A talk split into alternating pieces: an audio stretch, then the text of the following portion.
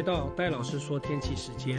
一个礼拜的开始，你一定很想知道这一周的天气状况会是如何。我们现在这时候就来告诉大家了。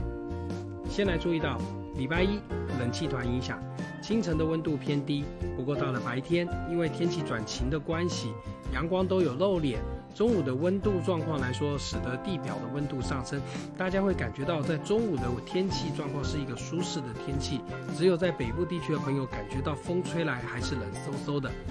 但是到了礼拜二以后呢，冷空气的强度已经开始减弱了，温度状况来说上升的幅度会更为明显。尤其因为天气晴朗之下，日夜温差也就比较偏大，所以啊，这礼拜二一直到周四的中午之前，我们的温度的感受上来说，都是属于一个晴朗而舒适的天气。那你要做什么呢？洗衣服、晒被子、准备大扫除，因为剩下三个礼拜可就要过年了。不过这天气啊，到了礼拜三的时候，其实刚好也是二十四节气中的大寒。但大寒对于这个我们台湾来说，温度状况反而是在礼拜三这一天是上升的，感觉起来更舒服。那下一波冷空气什么时候到呢？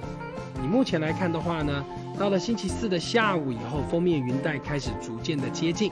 礼拜五的时候呢，因为华南的水汽带东移的关系，从北到南都有一些局部性的阵雨出现。接着礼拜六东北季风开始增强。那到了六日的周休假期的话，天气状况还是以这中部以北跟东半部地区会有点短暂雨，中部以南的话依然是天气晴朗，但早晚的温度状况来说呢，没有这个礼拜的，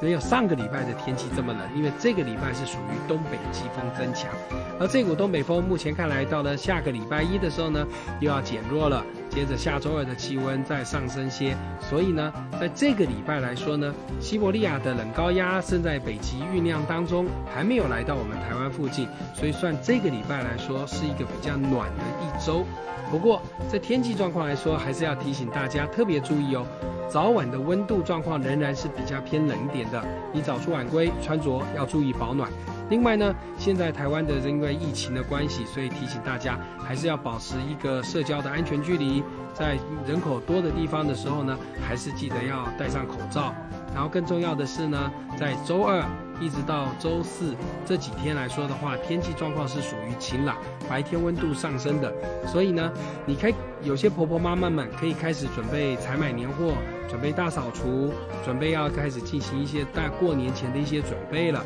很快的，三个礼拜后就要过年了。那这个礼拜来说的话呢，在天气状况来说算是一个比较稳定的状况。但是到了周休假期的时候呢，往北走，往东走，又有局部的短暂雨出现，湿凉的感觉从大约礼拜四的下午以后就会开始出现了。祝你有一个愉快的一周。